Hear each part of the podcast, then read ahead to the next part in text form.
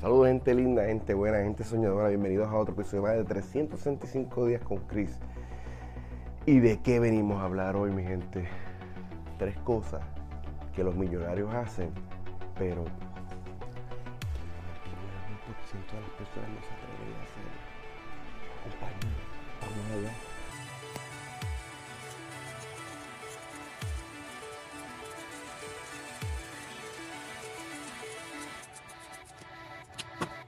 Este video me ha tomado cuatro veces en grabar. O sea, hice cuatro videos y se fueron todos para el piso. Así que por favor, si es la primera vez que nos ves, dale me gusta, suscríbete al canal. Aquí hablamos de finanzas, aquí hablamos de motivación. Ya lo saben, mi gente, yo llevo ya unos, unos meses trabajando en, el ban en un banco. ¿Por qué? Porque quise trabajar en un banco, quise, quise buscar más información de qué hacen las personas millonarias ¿Qué hacen esas personas del 1%? Y hoy vengo a hablar de tres cosas que he descubierto que ellos hacen, que todos hacen, ¿verdad? Sin importar los colores, sin importar dónde vienen. Pero si se quedan hasta el final, les voy a dar un bono que les va a cambiar la vida.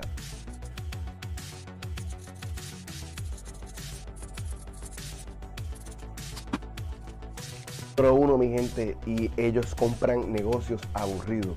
¿Y qué significa negocio aburrido? Bueno, eso mismo, el nombre lo describe.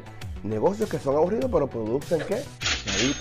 Ejemplo, un laundry mat, ¿verdad? Un, no sé, una lavandería, se le puede decir. Este, maybe puede ser un túnel, un car wash de esos que son automáticos, no requieren ningún tipo de empleado. Son negocios aburridos que no tienen ningún tipo de ciencia, ningún tipo de acción. Entonces, ellos se enfocan en eso. Y uno de los problemas más grandes que tenemos nosotros las personas es que queremos hacer el nuevo Facebook, queremos inventar el nuevo Google, queremos hacer, este, queremos ser únicos y diferentes. Y eso no es nada malo en eso. Pero a veces es tan sencillo como comprar ya un negocio que esté corriendo. Es mucho más fácil que hacer un negocio desde abajo. Créeme, yo sé. Yo hice eso y a veces como que me arrepiento. Pero no, eso es para otro tema.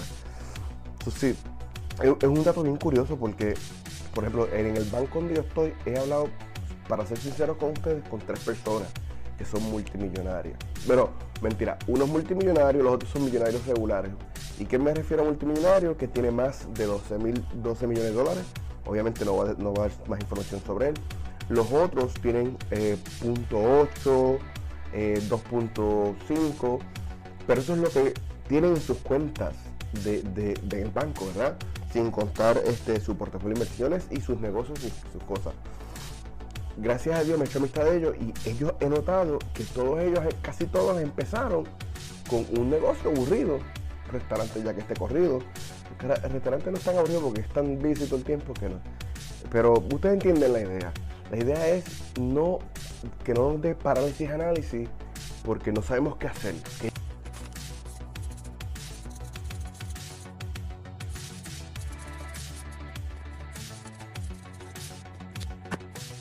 Y es esta que tengo aquí.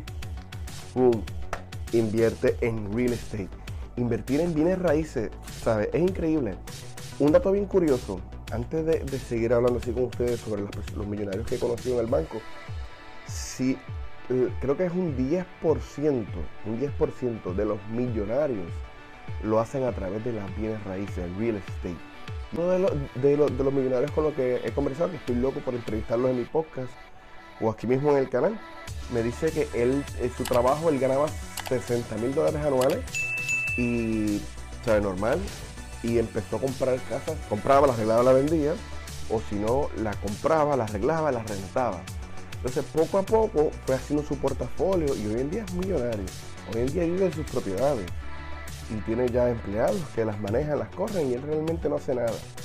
So, es un dato muy curioso que casi todos los millonarios están invirtiendo en algún tipo de bienes raíces. La pregunta es, ¿tú estás invirtiendo en real estate? Como están las cosas aquí, ¿verdad? Tan caras, especialmente la propiedad. Escribe en los comentarios si tú, estás, si tú tienes propiedades, cuántas propiedades tienes, cómo empezaste, y si tú crees que realmente vale la pena invertir en bienes raíces. Y si es la primera vez que nos ves, mira, dale me gusta y suscríbete al canal.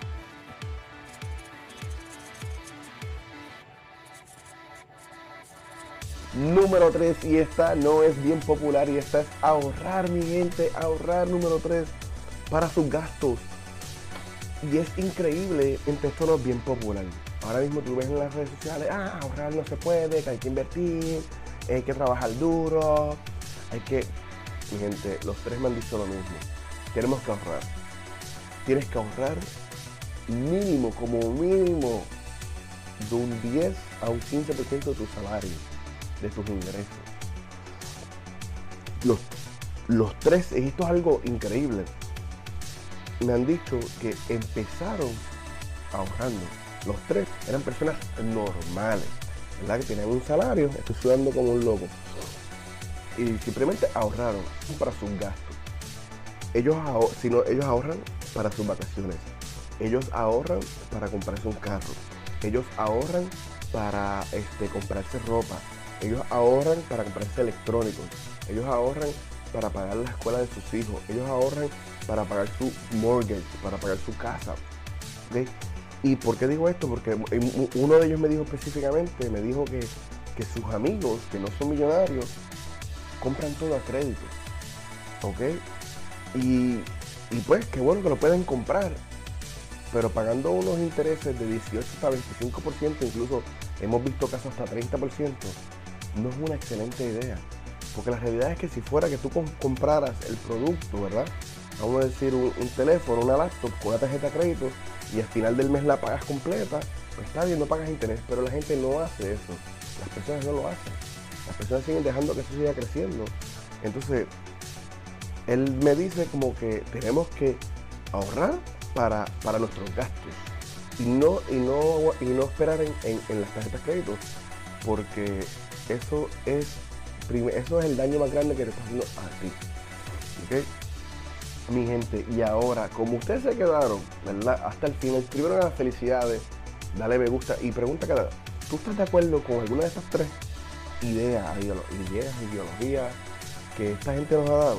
Que estos millonarios nos han dado si estás de acuerdo, escribe un comentario. Si no estás de acuerdo, también escribe un comentario. Te lo voy a agradecer.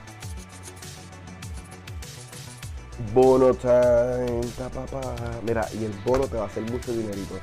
Mi gente, y es increíble porque con los tres, mira, invierten en el stock market, en la bolsa de valores de los Estados Unidos. En específico, los tres, es increíble porque yo no fue como que lo senté uno al lado del otro los tres invierten en el S&P 500. Y podrás pensar, ¿qué es el S&P 500? Bueno, el S&P 500 son las 500 compañías, para hacerlo bien corto, ¿verdad? Las 500 mejores compañías de los Estados Unidos. Si quieres saber más tranquilo y tranquila, porque yo voy a hacer un video al final sobre el S&P 500. Pero sí, buscar un, un, un, un fondo mutuo, mutual fund, index fund, un ETF que no requiera mucho ingreso, que no te cobre mucho, ¿verdad? Este, que, lo, que cuando lo manejes no te cobren tanto, eh, invertir consecutivamente, constantemente. Los tres me dijeron el S&P 500. Y un, dato bien curioso, el S&P 500 desde que salió da, ha dado un retorno de un 10%, ¿verdad? Pero eso puede variar, puede ser de 8% a un 12%. Ahora mismo estamos en negativo como no me acuerdo ni cuánto, pero voy a poner 15 o 18. Porque el solo define sus altas y sus bajas. Pero eso es para otro video, mi gente. Ese es el bono. Tenemos que tener unos chavitos adicionales para ponerlo a trabajar. ¿Y cómo lo podemos hacer? Mira, invirtiéndolo en un index Específicamente, no te estoy diciendo que lo pongas en él, en el S&P 500, pero esas tres personas que son parte del 1%, son millonarios, invierten su dinero. Ahora te pregunto, ¿por qué tú estás invirtiendo tu dinero? tú estás ahorrando, tú haces alguna de estas tres cosas que mencionamos hoy, en los comentarios. Y si quieres saber más sobre el S&P 500, tranquilos, porque la semana que viene, creo que el miércoles, vengo con el video. Hasta la próxima, mi gente.